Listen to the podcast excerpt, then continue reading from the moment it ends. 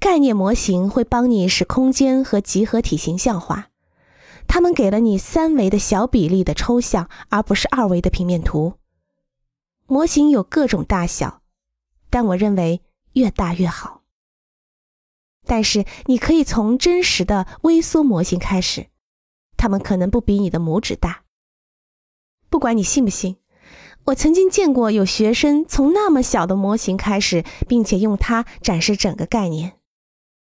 用任何可用的材料，比如纸板、粘土模型、软土、铂金属片，甚至牙签。微缩模型仅有几英寸长，可以帮助你找到合适风景的建筑物的印象。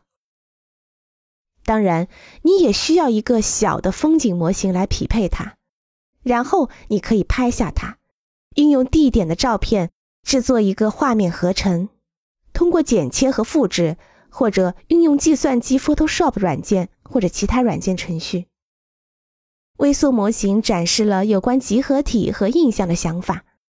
但是最有帮助的模型是那种大到你可以使其内部空间形象化的模型。